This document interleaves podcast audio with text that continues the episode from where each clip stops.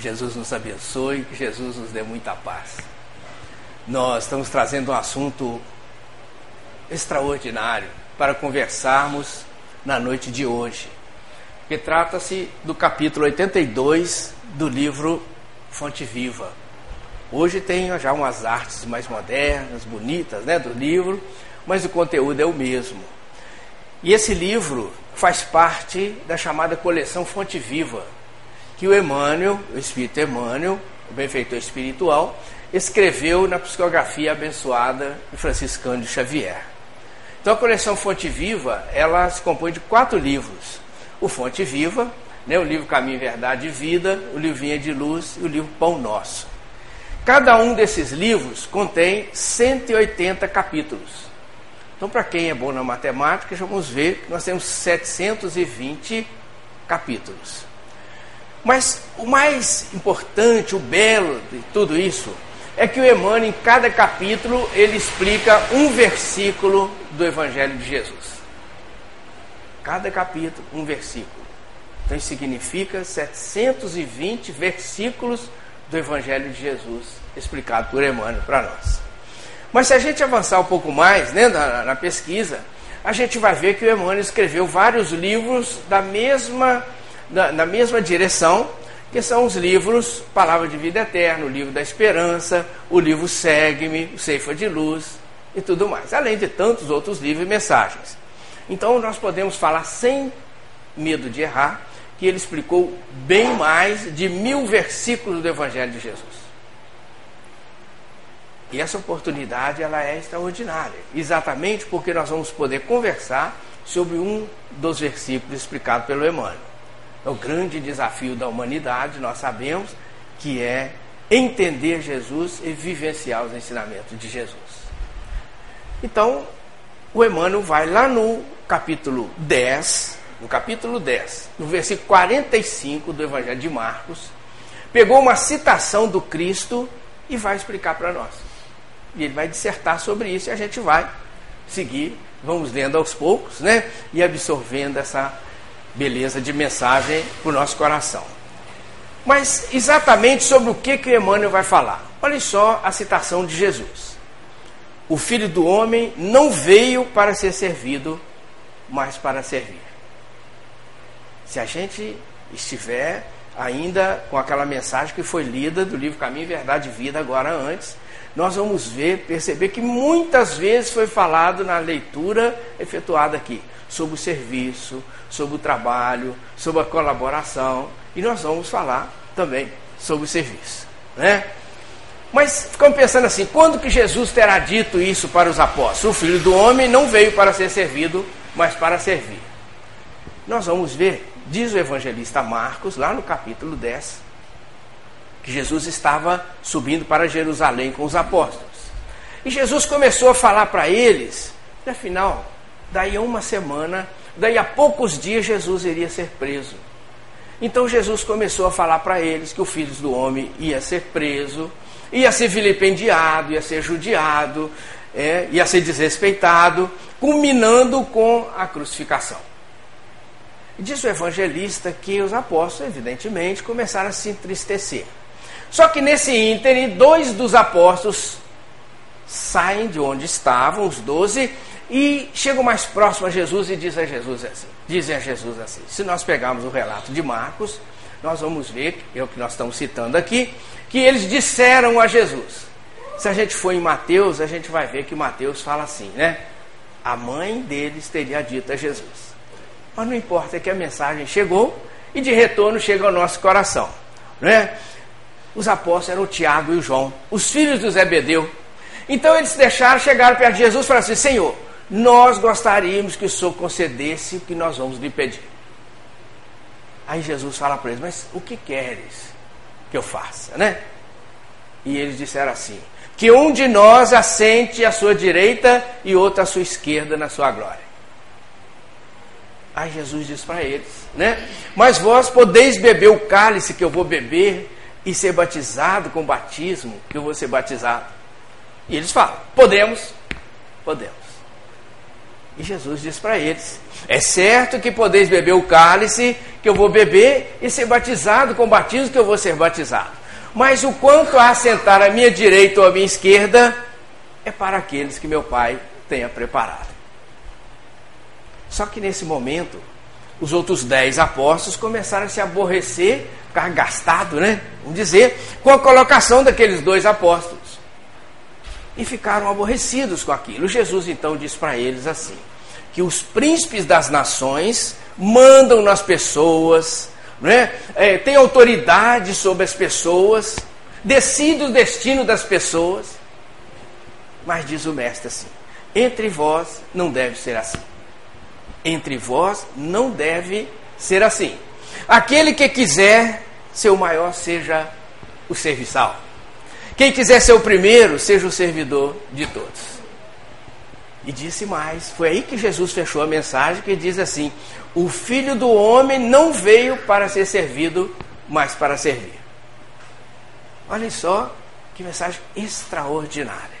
Jesus veio para servir o governador da terra, né? aquele espírito já na fase é, é, de divindade, né? das esferas crísticas, que há 4 bilhões e meio fora receberam do Pai a responsabilidade de criar o nosso sistema solar. No entanto, foi ele que veio para servir. Aí a gente parou aqui e falamos, vamos ver o que, que o Emmanuel fala sobre esse assunto para nós. E aí o Emmanuel começa a dissertar. As Três primeiras linhas. Olha o que ele diz para nós. A natureza em toda parte é um laboratório divino que elege o espírito de serviço por processo normal da evolução. A natureza em toda parte é um laboratório divino. Em toda a natureza existe um espírito de serviço. Mas o serviço é o processo normal de evolução? Processo normal da evolução. Mas será que não tem uma outra forma? Não existe uma outra forma. É um laboratório divino em todos os reinos da criação e é um processo normal de evolução. É preciso trabalhar, é preciso servir. E nós ficamos pensando assim. Então, os reinos da criação, o Emmanuel fala que em todos os reinos da criação, a natureza é um laboratório divino. Então, quando a lagarta, por exemplo, a lagarta, quando ela está se aproximando o momento da transformação dela, ela come muito, ela se alimenta muito, ela come, come bastante. E aí ela se agarra numa parede, quem mora em casa é muito fácil de ver isso. Ela se agarra numa parede, num galho de árvore, num galho de roseira, na flor, onde quer que seja.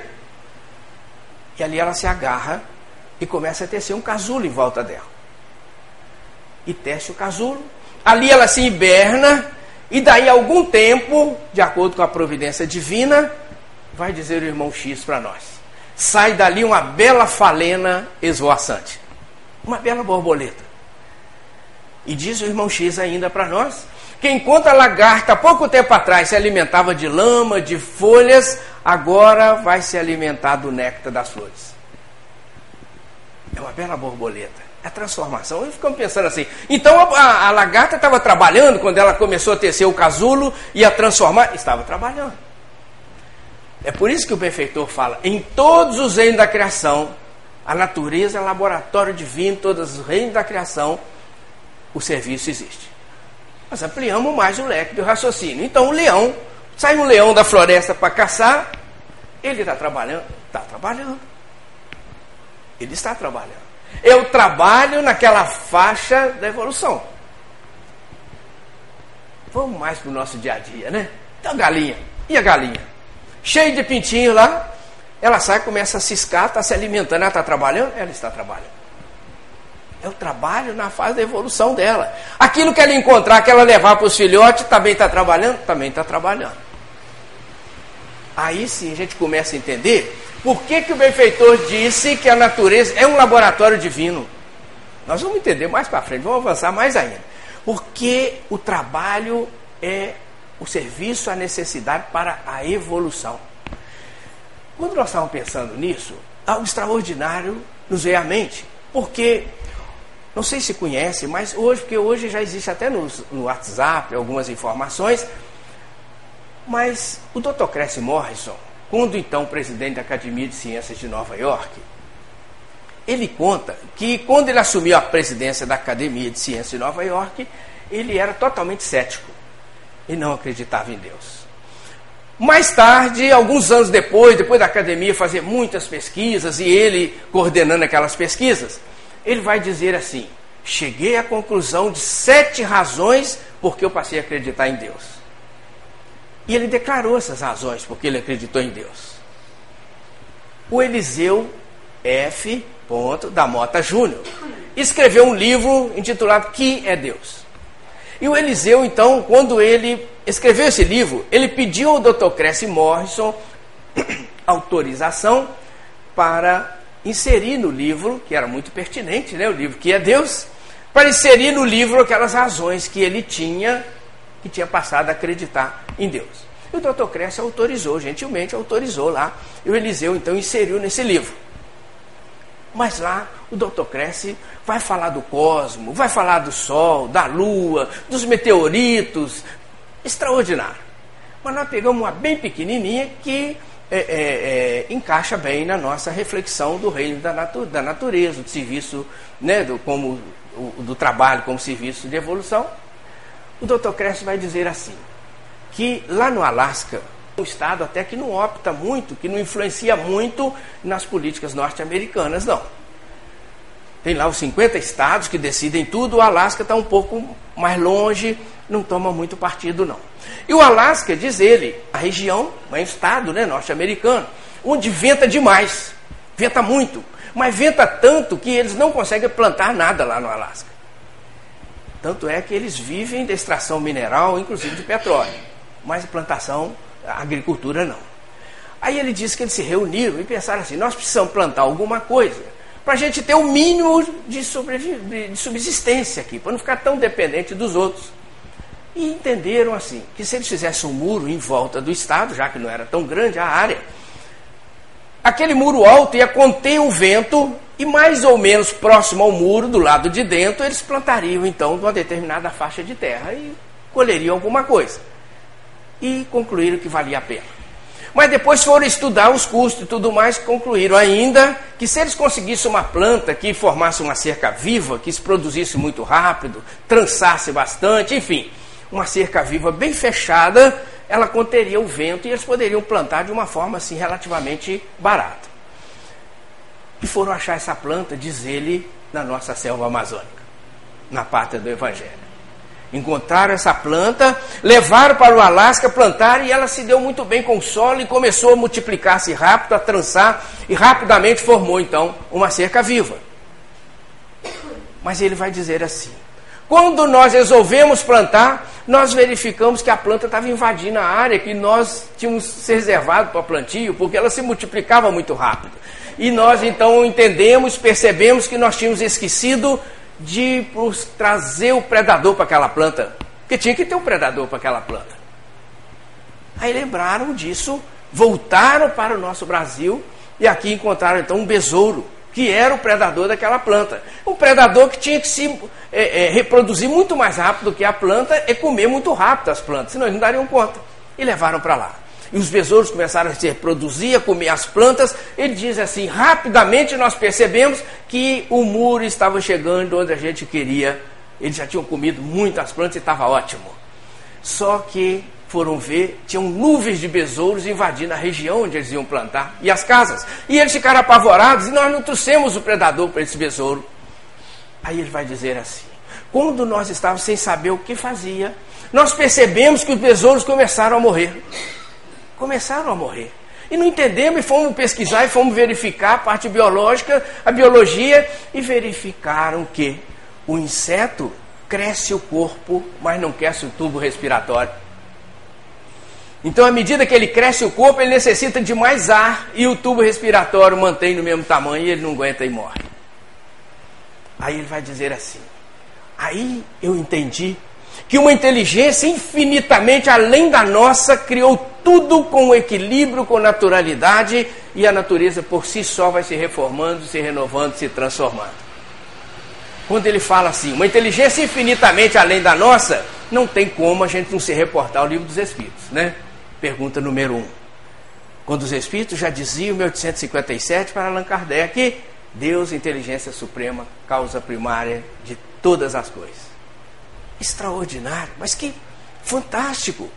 A doutrina espírita já trouxe para nós há 160, agora fazia 160 anos atrás, né, tudo isso. E a gente fica esperando assim, a ciência vir comprovar, falar, agora eu acredito, né? Porque a ciência comprovou. Então, felizmente, o doutor Cresce, depois dessa e de outras razões, ele então se declara confiante e é, é, acreditando em Deus. Bom, mas você falou, o que mais que o Emmanuel vai falar? Tem muita coisa bela aqui. Aí a gente pega uma segunda, mais duas linhas que ele fala assim. Os olhos atilados observam a cooperação e o auxílio nas mais comezinhas manifestações dos reinos inferiores. Os olhos atilados observam nos reinos inferiores. Quando eu estava meditando nisso aqui, me veio à mente o capítulo 28 do Evangelho segundo o Espiritismo. No capítulo 28, está lá intitulado assim: Coletânea de Preces. E tem uma prece muito bonita, muito bonita, que vale a pena a gente ler, reler, estudar e meditar. Chama-se Prece pelos Médios. Pelos Médios. Então tem um trechinho lá pequenininho em que os Espíritos falam assim: Deus concedeu ao homem o telescópio para que ele observe o cosmo, a maravilha do cosmo. E Deus concedeu ao homem o microscópio para que ele observe as coisas infinitamente pequenas. E Deus concedeu a mediunidade ao homem para que ele observe e tenha um contato com a dimensão espiritual. Fantástico. Falei, mas é isso que o Emmanuel está dizendo aqui. Abstraindo-nos de falar de mediunidade, nesse instante, que não é o nosso enfoque, né? Mas se a gente pegar o telescópio e o microscópio, nós vamos ver que as coisas infinitamente pequenas, nos reinos infinitamente pequenos, a colaboração se faz. É por isso que no universo tem a lei chamada de cooperação, né? Todos têm que cooperar. Não existe ninguém sozinho. Quem está na choupana depende de alguém para lhe ajudar no sustento. Quem está no palácio depende dos serviçais. Não tem jeito. Enquanto tem alguém sorrindo numa choupana, tem alguém chorando no palácio. Todo mundo depende um do outro. Nós estamos juntos, temos que andar juntos. E a gente então percebe que em todos os reinos a colaboração é assim, a cooperação é assim, é assim, nos mesmos infinitamente pequenos. Basta a gente lembrar das manadas dos pássaros, os cardumes dos peixes, os animais como andam em bando. É fácil observar. Só olhar hoje a mídia, a gente vê para todo lado, né? Esse exemplo de cooperação, de colaboração. Então, esses reinos infinitamente pequenos, a gente não precisa ir lá, porque nós não temos o, o microscópio. Mas basta a gente lembrar do formigueiro, que é um trabalho mais organizado, de colaboração do que a formiga. Basta a gente lembrar do, do apiário, né, de uma colmeia de abelhas. Como que o trabalho é organizado, como que o trabalho é de cooperação é um com o outro, o tempo todo. A cooperação. Eu hoje estava meditando nisso aqui de uma forma extraordinária. Sabe por quê? Nós, ao visitar comunidades, comunidades é, socialmente, socialmente mais necessitadas, que ainda necessitam muito da ajuda material, não é? A gente começa a perceber tantas coisas extraordinárias dessa cooperação que às vezes a gente vai achando que vai ensinar ou que vai ajudar e a gente sai dali ajudado. Isso vai ser carregado, vai nos braços. Quando nós na casa daquela senhora, uma sala tão pequena que três pessoas encheu a sala, não cabia mais ninguém. Alguém chega na janela e fala assim: Fulana, eu preciso do macarrão que meus filhos têm nada para comer, você me arruma? E ela fala assim: dá a volta lá pelos fundos, vai debaixo da minha pia que lá tem o macarrão, você pode pegar cooperação. Ela não ficou preocupada se ela ia apanhar dois pacotes e devolver um só, se ele ia apanhar um pacote de macarrão, de feijão e devolver só o macarrão. Não. É a cooperação. Né? Estava conversando com uma senhora, ela falou assim: Eu tenho quatro netos. Tinha quatro netos aqui com a minha filha. Ela mudou daqui, mudou daqui agora. Né? Mas já chegou outra filha com mais dois netos. Só que eu tinha deixado a que levou, que foi com meus quatro netos, que saiu de casa, eu deixei que ela levasse o fogão, que afinal de contas, né, eh, os meus netos precisam, ela precisa comer, né? Aí, como é que a senhora faz a comida? Ah, não, eu, todo dia, na hora da comida, eu, vou num vizinho, quando o vizinho não está em casa, eu vou no outro, aí eu, eu faço minha comida na casa do vizinho e trago. E trago. Pô, mas que renúncia, que cooperação, porque para cooperar é preciso renunciar alguma coisa. É preciso ajudar, é preciso dar a mão, porque a gente fica assim, sem saber muito bem eu, por que, que às vezes é tão difícil, nós temos tanto, tanto, tão, tanta dificuldade no nosso mundo íntimo de abrir em favor do outro. Todos nós, todos nós.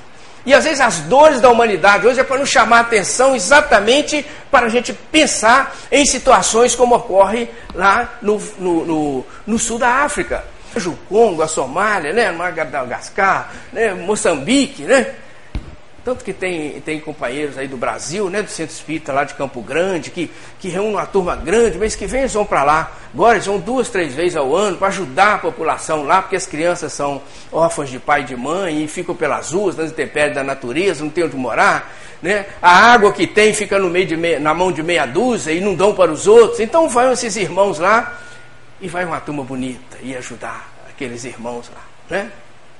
Mas apesar de toda essa dificuldade, né? Conta aquele é, é, arcebispo anglicano, lá o Desmond Tutu, é outro caso que roda também no WhatsApp, na internet, as pessoas certamente hoje já conhecem, está bem divulgado e tem que ser divulgado mesmo, né? Daquela comunidade que vive sob o sistema, segundo ele, chamado Umbutu. Não sei se vocês já devem ter visto, né? E ali, eles, apesar de ser uma comunidade pequena, dentro de uma região terrivelmente sofrida, não falta nada para ninguém. Diz lá, eles vivem sob o regime de Umbutu. O que, que é Umbutu para eles? Aquele que planta arroz só planta arroz. O que planta feijão só planta feijão. O que planta milho só planta milho. Chega no final, eles trocam. Eles trocam. Não falta nada para ninguém. Só que é muito difícil ainda para a gente entender como que nós podemos né, dividir nos ajudar. Assim. Então conta a grande mensagem, né? que um antropólogo americano que ali estava, passava as férias, não entendeu nada o que, que era aquilo de, de Umbutu, e falou assim: Eu vou embora porque a minha férias está terminando, nas próximas férias eu vou voltar porque eu quero entender como consegue viver assim. Sem ninguém ter muito, mas todo mundo ter tudo. E ele, antes de ir embora, ele pegou um saco grandão, encheu de guloseima, de bala, de bombom, de biscoito, amarrou no alto de uma árvore e começou a chamar criança. Começou a chamar criança. E haja criança, e tem muita criança em todo lugar, né? E as crianças chegavam, chegavam perto dele. Depois que encheu de criança, ele falou assim: Olha, aquele saco lá em cima está cheio de bala, de bombons, de biscoito, de guloseimas. Aquele que eu vou contar até três e vou falar já. Aquele que subir primeiro na árvore, todo aquele saco de bala é dele. E aí as crianças chegaram perto e ele começou a contar. Um, dois, três e já. Quando ele falou já, as crianças se deram as mãos e saíram correndo para a árvore e fizeram aquela escadinha humana, escadinha humana e tiraram o saco de bombons de bala, foram para um gramado enorme, tornaram tudo, espalharam aquilo e as crianças começaram a sentar para comer. E ele falou assim: Não, calma aí, calma aí, ninguém entendeu nada, vamos começar de novo. Vocês não entenderam, eu vou contar de novo. E aí diz a mensagem, uma menina de 6, 7 anos levanta e fala para ele assim, tio, isso é Umbutu. E deu um insight nele. Caiu a ficha, como diríamos aqui, caiu a ficha. E ele entendeu então o que, que é viver dessa forma. Em colaboração, em dando as mãos. Mas aí fala assim, mas eu não estou lá, eu não, não, estou naquela casa onde a senhora ofereceu lá o macarrão, eu não, a outra ofereceu o fogão, eu não estou lá. Mas nós estamos na nossa casa, que é a célula mata da sociedade, a família, o centro espírita, a empresa onde nós trabalhamos. E nós podemos viver nesse regime de cooperação a partir do momento que eu ouço com mais calma meu filho, eu ouço melhor a minha filha, ou o filho ouve melhor o pai, ouve melhor o vô que já está com dificuldade de se expressar. É a colaboração. É a colaboração. Daqui a pouco nós vamos ainda abrir um ponto leque de raciocínio, viés de raciocínio nesse sentido, na cooperação, dentro de casa, no trabalho, em todos os lugares. É assim. Existe essa lei do universo e o Pai conta com cada um de nós. Afinal, ele ajuda um através do outro. Mas voltando na mensagem do benfeitor, ele vai dizer mais para nós. Quando ele diz assim: A cova serve a semente, a semente enriquecerá o homem. A cova serve a semente, a semente enriquecerá o homem. E pensando, né? O agricultor, quando ele planta, ele prepara a terra, né? Tanto é que na roça é comum, né? Eles ficarem esperando quando chega o mês de julho, aquela seca terrível, onde não tem às vezes nem comida para o gado, né? O gado fica todo magrinho, sacrificado, e eles ficam sonhando com aquele primeira chuva. Quando chega o mês de agosto, por aí, que dá uma primeira chuva, eles correm e aram a terra. E assim, eles aram a terra, preparam a terra e ficam esperando outra chuva. Quando chega outra chuva, eles correm e semeiam. E ficam esperando as outras chuvas e fica esperando que o pai mande o sol suficiente para granular a plantação. É assim eles trabalham. Aí diz assim: quando ele faz a cova e joga a semente, ele joga a terra por cima, abafa a semente. Fiquei pensando assim, mas quando ele abafa a semente, que joga a terra por cima, mas que abraço que a terra dá na semente?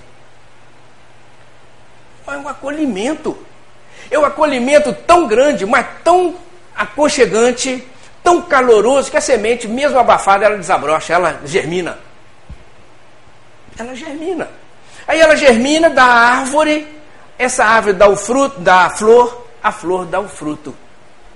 Mas como o fruto vai enriquecer o homem? Vai enriquecer o homem, porque o fruto aumenta a semente, ele traz muitas sementes que novamente caem na terra, da árvore, da flor, dá o fruto que aumenta as sementes que cai na árvore, da, da, cai no chão, na terra, a árvore, a flor e o fruto. É a multiplicação, é o ciclo da vida. É o ciclo natural da vida. A terra germina da árvore, a flor, o fruto, que novamente dá semente que torna cair na terra. É o ciclo que enriquece o homem. Por que enriquece o homem? Enriquece o homem porque ele se doa à terra. À medida que eu dou, a natureza é assim, as leis divinas são assim. À medida que eu dou, eu recebo. Né? Diz a prece lá, atribuída a Francisco de Assis, é dando que se recebe. Mas é da lei. Aquilo que eu dou, eu recebo. Vem a doutrina e mostra lei de causa e efeito. É claro. Vem a ciência hoje e mostra. Cada ação gera uma reação, no mesmo sentido ou em sentido contrário. É a ciência falando, assinando embaixo. Então, à medida que eu dou, eu recebo. Então a, a, a terra, a terra abraça a semente, abraça a semente, ela germina, gera a árvore, a flor e o fruto. Extraordinário, fantástico. E aí a gente começa a perceber na outra colocação do, do benfeitor, quando ele diz assim, só para a gente fazer um link das duas, ele diz assim: o vento ajuda as flores, permutando-lhes os princípios da vida, e as flores produzirão frutos abençoados. Frutos abençoados nós acabamos de dizer, né? Mas ele fala: o vento ajuda as flores, permutando-lhes o princípio da vida. Então o vento também está trabalhando? Está trabalhando. Está trabalhando. Em toda a natureza, o trabalho é um processo de evolução. O vento está trabalhando. Isso nos remete ao livro dos Espíritos. Né? Porque a gente vai e volta, a gente chega no, no Evangelho de Jesus. O livro dos Espíritos é o Evangelho de Jesus sob outro enfoque, perguntas e respostas.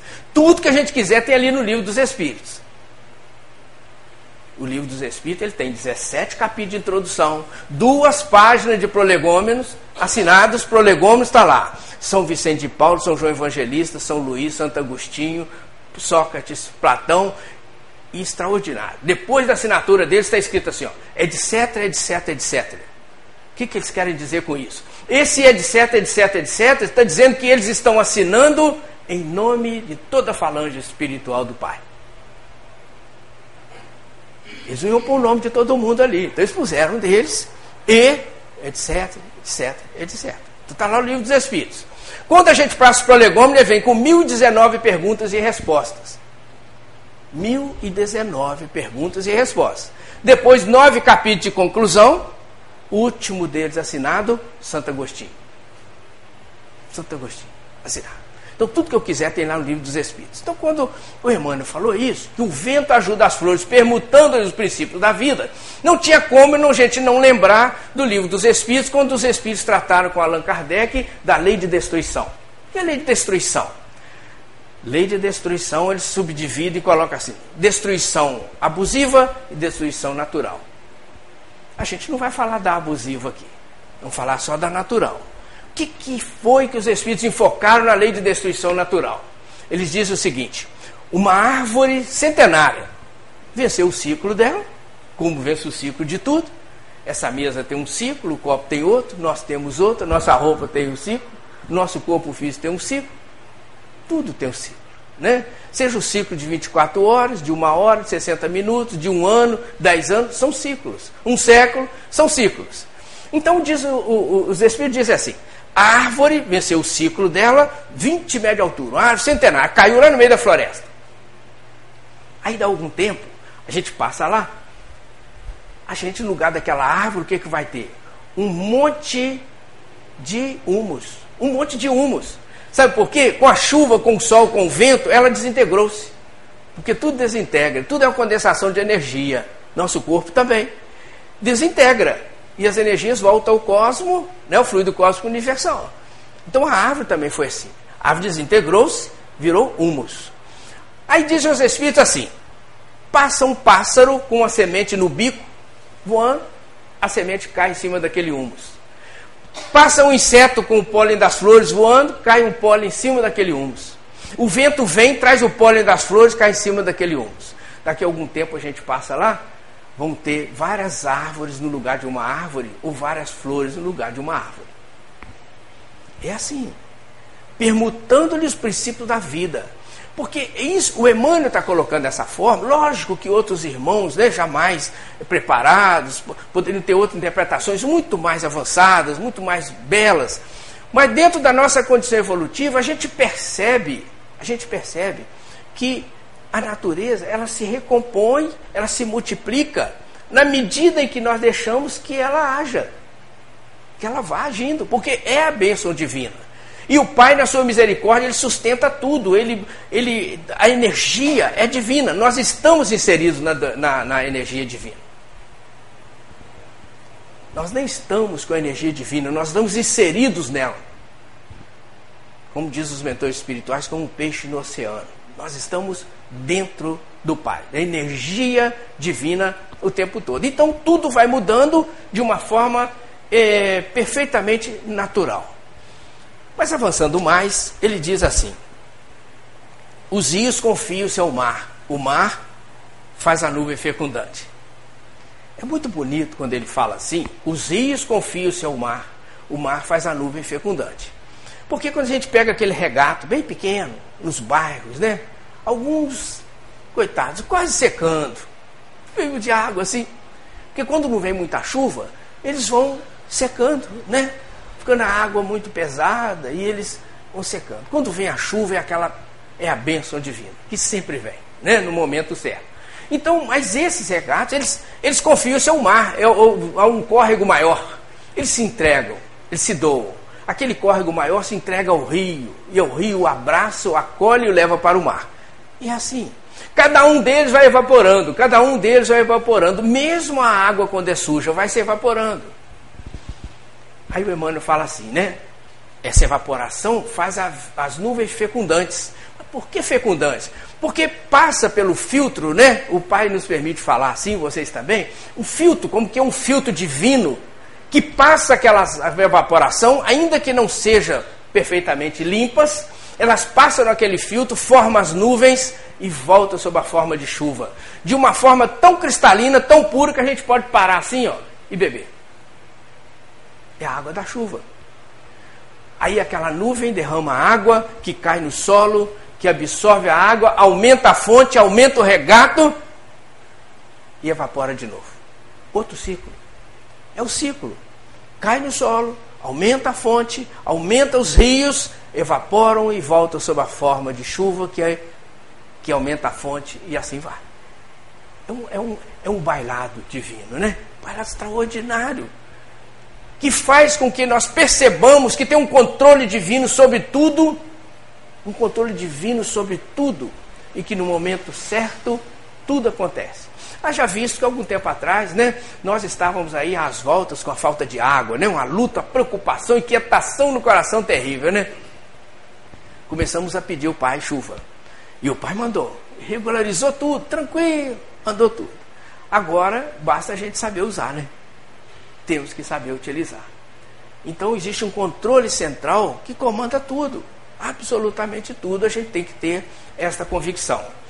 Mas precisamos avançar, né? Que o relógio espera. Quando Emmanuel fala assim para nós: olha só, por manter a vida humana no estágio em que se encontra, milhares de animais morrem na terra de hora a hora, dando carne e sangue a benefício dos homens.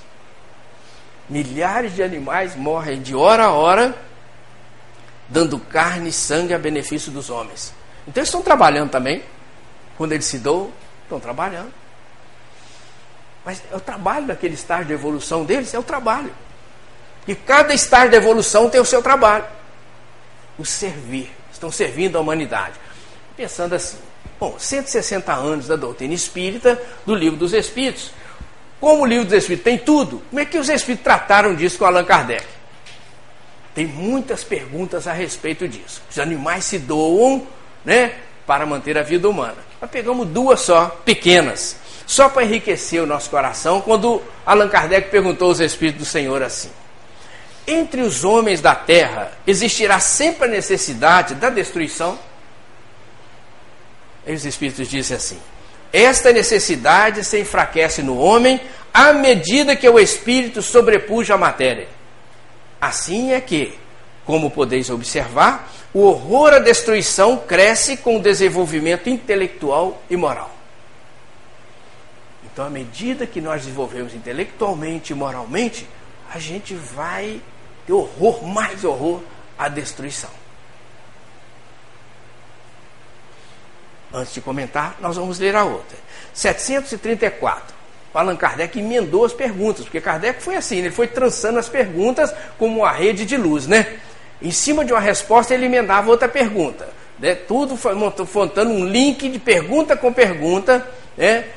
e com a resposta. Quando ele diz assim: Em seu estado atual, tem o homem direito ilimitado de destruição sobre os animais? Afinal, nós temos direito ilimitado de destruir os animais? Aí os espíritos disseram assim: Tal direito se acha regulado pela necessidade que ele tem de prover o seu ao seu sustento e à sua segurança. O abuso jamais constituiu direito. Então, o direito a essa destruição é em função da nossa necessidade de sobrevivência, de alimentação ou a segurança. Fora isso, nós precisamos crescer intelectualmente e moralmente para que a gente entenda e perceba essa desnecessidade. Então é por isso que o índio sai para caçar, ensina o índiozinho também a caçar, mas ele vai e caça enquanto ele tem fome. O leão sai para caçar também enquanto ele tem fome, depois ele deita e vai dormir. É assim? Os animais são assim. É? Então, por isso a natureza é uma, é uma escola. A gente percebe. E é por isso também que o benfeitor, ele nos leva a ver a natureza. Vemos que até agora nós falamos da natureza. Ele abre um leque, abre a janela para a gente perceber a natureza lá fora, tudo que nos rodeia, inclusive o cosmo, né, as estrelas cintilantes e tudo mais, para depois ele dar a orientação. É assim que ele faz. É a pedagogia divina. Né? Aí ele depois nos orienta. Aí ele vai dizer assim para nós. Aí ele começa a trazer para dentro da nossa casa a mensagem. Olha o que ele diz. Infere-se de semelhante luta que o serviço é preço da caminhada libertadora e santificante. Então, o serviço é o preço da caminhada libertadora. Nós estamos aqui para evoluir. Precisamos trabalhar, precisamos servir. Né? Nem à toa que os Espíritos vão falar no livro dos Espíritos também da importância do trabalho, mostrando que o trabalho é tudo que é útil. Então, se eu não posso mais carregar um peso, se eu não posso mais trabalhar né, é, é, fazendo qualquer é, é, é esforço físico, eu posso trabalhar com a mente e com o coração. É por isso que a gente tem que desenvolver o sentimento, né? porque o sentimento é que vai nos conduzir aos páramos é, superiores da vida. Né? Aí o Emmanuel diz assim: a pessoa que se habitua a ser invariavelmente servida em todas as situações não sabe agir sozinha em situação alguma. A criatura que serve pelo prazer de ser útil progride sempre e encontra mil recursos dentro de si mesma na solução de todos os problemas. A gente juntou as duas informações em função do nosso tempo. Mas ele vai dizer assim, né? A pessoa que costuma ser sempre servida, ela vai ter dificuldade em todos os lugares. Em todos os lugares. Aqui provavelmente não aconteça isso, né? Mas é muito comum, já vi em muitas casas, na minha também acontece, né? Em que chega domingo, domingo, os filhos vão para a casa dos pais. Ou se reúnem numa casa qualquer, do irmão, do, né, do, do filho e tudo mais. Reúne todo mundo ali. Aí começa, né? A turma, na hora do almoço, a turma come, coloca a vasilha lá na pia. Naquele, na cuba, né, da pia, coloca lá. Aí o outro suja um copo, coloca lá. Né? Tomou um sorvete, pega o copo, coloca lá. Aí a cuba da pia já não cabe mais, porque todo mundo está colocando ali a mesma coisa. Aí começa a se colocar na parte de mármore da pia. Enche aqui, enche do outro lado. Aí quando dá uma e meia, duas horas, a turminha começa a pegar o carro, né? E todo mundo vai embora. Todo mundo vai embora. Alguém tem que arrumar, né? Alguém tem que limpar aquilo. Vai sobrar para alguém. Então, a lei de cooperação nos chama o quê? Então, se cada um fizer um pouquinho, vai ficar mais leve o peso. Nós estamos entrando no tempo de frio, está esse friozinho gostoso, né? Aí o tempo de frio. Aí começam os cobertores a sair do guarda-roupa. Aí a pessoa levanta de manhã, aquele cobertor assim, ou vários cobertores, ele sai dali e deixa até um túnel, igual um casulo da lagarta lá, né? E vai para o trabalho, ou vai para a escola, ou vai para a faculdade, vai para onde quer, porque o ônibus já está tá atrasado, e o café não esqueceu até de fazer a prece, de ler o evangelho, ele já foi, né? Deixou lá. Alguém vai ter que arrumar a cama. É assim. Alguém vai ter que arrumar. Quem tem o conforto de ter a secretária, a secretária também vai ter que arrumar. Mas quem não tem um conforto, a mamãe vai ter que arrumar, ou a vovó vai ter que arrumar. Então é preciso a gente estar atento nas coisas de cada dia. Quando fala o serviço, né, o pai não está esperando aquele serviço né, de um nível de evolução das esferas angelicais, das esferas superiores, mas um serviço que nos compete na faixa de evolução que nós estamos, que é a colaboração. Né? O centro espírita, alguém varreu isso aqui, olha que beleza, que está o piso. Foi no banheiro, há pouco nós fomos lá, tá perfumado, tá uma maravilha. Que coisa boa. A colaboração. Alguém tem que fazer. Então, se a gente puser dividir, é a lei de cooperação, que vige em todo o universo, em todos os degraus da evolução, em todos os reinos da criação. Mas, entretanto, como diz o Emmanuel ali, né, aquele que acostuma a, a, a servir, ele vai, vai desenvolver as dificuldades na, na, na, nos maiores imprevistos. Há poucos dias uma senhora falava comigo assim, lá na universidade, eu moro do lado da UF, e a gente vê nessa época de início de, de, de, de, semestre, né? Os pais trazendo os filhos de vários locais lá e apavorados, procurando lugar para morar e tanta dificuldade, né? Às vezes a filha com 16 anos, 17, ou o filho que nunca saiu de casa. Então o, o pai e a mãe vão com o coração realmente apertado e com toda razão, né? Só que a gente percebe, uma senhora falava conosco assim: olha, eu trabalho durante a semana, no fim da semana passada eu trouxe meu filho, deixei ele aqui, ele nunca saiu de casa, e eu vou falar para o senhor: voltei nesse fim de semana para acabar de ajudá-la a arrumar a casa, porque eu estou uma semana sem dormir, preocupado com ele. Que coisa bonita, né? É a mamãe, que coisa, a mãe, a preocupação da mãe, né? É aquela, é, é, é, é aquela doação, né? A doação da mãe. Mas se o filho acostumou a servir dentro de casa, arrumar sua cama, né, arrumar a cozinha, enfim, né, colaborar em tudo, ele, quando ele enfrentar uma situação lá fora, ele vai ficar mais fácil para ele resolver. Por duas razões. Primeiro, que ele amadureceu, porque isso amadurece o nosso coração. O servir é um processo de amadurecimento está mais amadurecido. E segundo, que ele, pelo fato de servir com o coração, ele está mais sintonizado com as esferas superiores da vida que servem sem preocupação se identificar. as esferas superiores da vida se doam, se entregam, abraçam, acolhem. E aquele irmão, por estar acostumado a servir, ele está mais simpático aos espíritos superiores, por consequência, vai receber maior inspiração para resolver as dificuldades que lhe surgirem à frente. E aí a gente lembra lá do livro dos Espíritos de novo, quando os Espíritos, Allan Kardec pergunta aos Espíritos assim: qual a melhor forma de nos livrar de um obsessor, falando com as minhas humildes palavras, né? Ou de um espírito mau. Aí os Espíritos superiores vão dizer assim: atraindo os bons. Atraindo os bons. Então, o servir também nos ajuda nesse equilíbrio? Claro que nos ajuda nesse equilíbrio. O servir é o doar-se, né? em nome do Pai.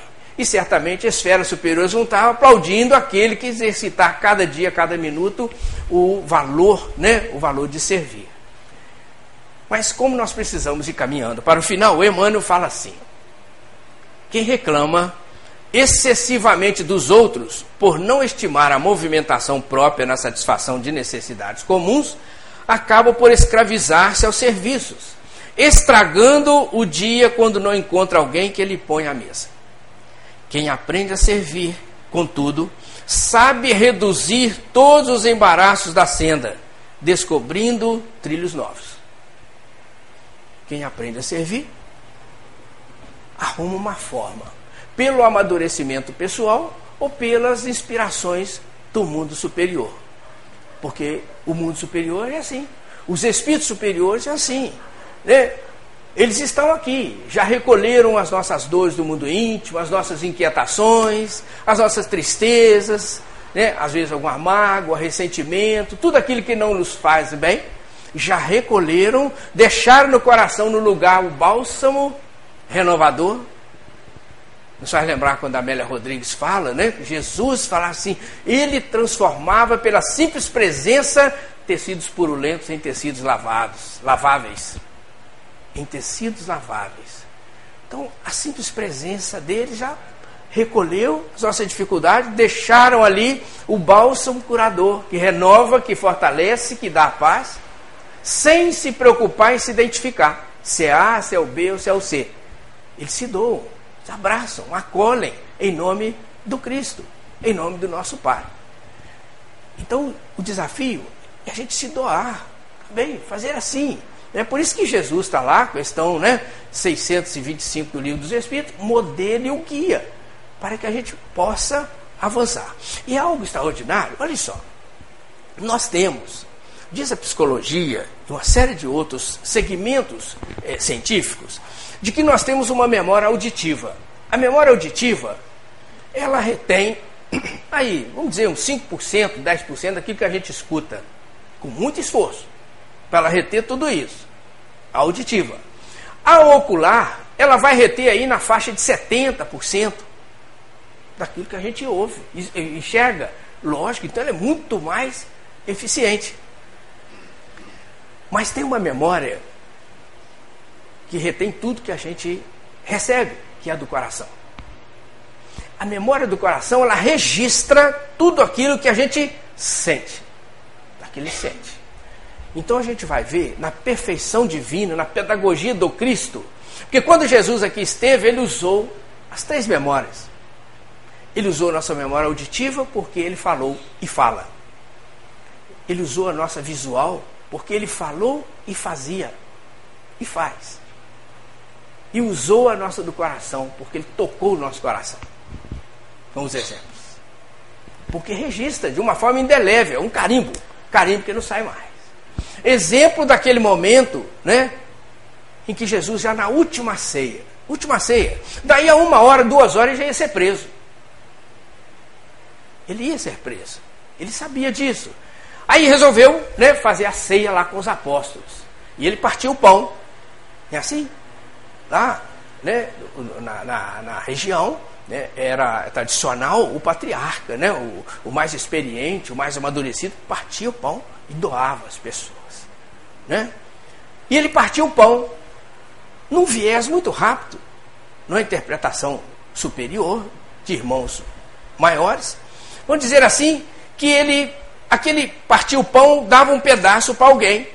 E aquele pedaço ele simbolizava, como hoje a gente faz de uma forma assim bem simplória, né? quando parte um bolo no aniversário, fala assim, por que, que você vai dar o primeiro pedaço? Porque é aquela pessoa que a, o outro aniversariante quer homenagear, né? Então Jesus, sabendo que daí a uma hora, duas horas, ele se, ia ser entregue pelo Judas, Jesus pega o primeiro pedaço e doa para o Judas. Gravou no coração. Não tem jeito a gente esquecer. A gente pode não perdoar, podemos não, ter, não tirar do coração as mágoas, né? Como aquela moça que fala assim: tem quatro anos que eu não converso com meu pai, eu não quero saber. Não quero saber. Eu pergunto ontem, ontem, ontem, uma senhorinha, uma jovem senhora, fala assim, e seu irmão, como estava o seu irmão? Ó, oh, tem uns seis meses, tem uns seis anos que eu não vejo, não sei onde mora, não quero saber. Então a gente pode até agir assim pela nossa imperfeição, que não devemos. E não podemos. Porque quem fica doente é quem está com mágoa. Não é o outro, não. O outro a gente não está nem lembrando. Hoje até a ciência já explica isso, que à medida que eu guardo mágoa, ressentimento, eu tenho uma série de situações complicadíssimas, orgânicas, pressão arterial, é, problema de diabetes, às vezes, até problema de câncer pode gerar em função de mágoa, de ressentimento. E a gente sabe disso e há ciências que já comprovam. E Jesus já falava. Né? A doutrina espírita vem e fala. Então, a gente começa a perceber que nós, mesmo que a gente não faça o que Jesus fez, a gente está registrado, não tem desculpa. Ah, eu não sabia, não tem jeito. Não tem jeito, porque está na consciência. A lei de Deus está na consciência. Então Jesus dá um pedaço de pão para o Judas, independente de saber que daí uma hora, duas horas ele ia entregá-lo aos soldados romanos, aos fariseus e tudo mais, para a crucificação. Dali em frente, Jesus se alimenta com eles o que, que diz o evangelista João no capítulo 13? O evangelista relata de uma forma lindíssima isso, se a gente puder ir lá dar uma olhada. Porque a gente traz aqui uma série de informes. Depois é preciso a gente ir lá no livro Fonte Viva, capítulo 82, o livro dos Espíritos, a Lei de Destruição, que nós falamos aqui, né? e a gente meditar no Evangelho que nós estamos citando, de Marcos, capítulo 10, de João, agora, o capítulo 13, e lá a gente lê com calma, fazer um momento de reflexão, de meditação, né? Mas então João vai relatar que Jesus, naquele momento da ceia, no término da ceia, ele cinge-se com uma toalha, pega um recipiente com água, passinho com água, começa a lavar os pés dos apóstolos. E aí, quando ele chega no Simão, o Simão fala: Não, Senhor, o senhor não vai lavar meus pés. E Jesus fala: Se eu não te lavar os pés, você não terá parte comigo. E aí é onde, naquela simplicidade do Simão, ele vira para Jesus: Não, Senhor, então lava também minha cabeça e minhas mãos. Né? E Jesus fala: Não, aquele que está limpo basta lavar os pés. E lavou os pés do Simão, enxugou cada um tranquilamente. Né? Ao final da mensagem, mais no final, Jesus vai falar para eles assim: Terminado, Jesus deixa a grande lição. Aí vem o registro, o carimbo no coração de cada um de nós. Quando ele fez e quando ele diz em seguida, quando ele diz assim: Se eu, Senhor e Mestre, vos lavei os pés, vós também deveis fazer isto uns aos outros. Bem-aventurados sois se o fizerdes. Fala assim, né? A gente fica pensando assim, mas eu vou sair lavando os pés dos meus familiares, no centro espírita, do colega no centro espírita, dos irmãos que trabalham no centro espírita, e lá na empresa então? Vou sair lavando os pés de todo mundo? Mas isso é o simbólico, né? É o servir, né? Isso é figurado, né? Como a, diz a Joana de Anjos lá, né? Hipérbole, né? Fala bonito, até de falar. A gente tem que perceber que isso é um convite para servir. Ajudar o outro, ouvir melhor o outro, ser mais paciente com o outro, ser mais tolerante com o outro, nós estamos servindo. Por isso que Jesus fala: Bem-aventurados sois se o fizerdes. Mas se o fizerdes, atendendo à lei de cooperação. Não é que a gente saia lavando os pés. Claro, se o fizer, melhor ainda. Mas ele queria dizer que a gente tem que se doar, a gente tem que se entregar. E aí o Emmanuel fecha o capítulo, que nós precisamos fechar, quando ele diz assim: aprendiz do Evangelho. Olha que o Emmanuel fecha a mensagem. Aprendiz do Evangelho que não improvisa a alegria de auxiliar os semelhantes, permanece muito longe do verdadeiro discipulado. Porquanto, companheiro fiel da Boa Nova, está informado de que Jesus veio para servir e desvela-se a benefício de todos até o fim da luta. Se há mais alegria em dar que em receber, há mais felicidade em servir que em ser servido. Quem serve, prossegue. Extraordinário, né?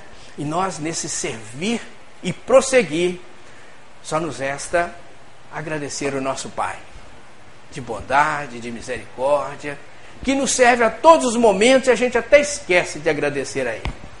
Então a gente aproveita agora, juntos, encarnados e desencarnados, para agradecer a Ele. Né? Nossas palavras de gratidão ao nosso Pai, a Jesus, o Divino Mestre, amigo, a toda a equipe espiritual que aqui se encontra, pedindo a eles que nos fortaleça, nos esclareça, para que nós possamos continuar servindo e prosseguindo sempre. Muito obrigado a todos. Muita paz.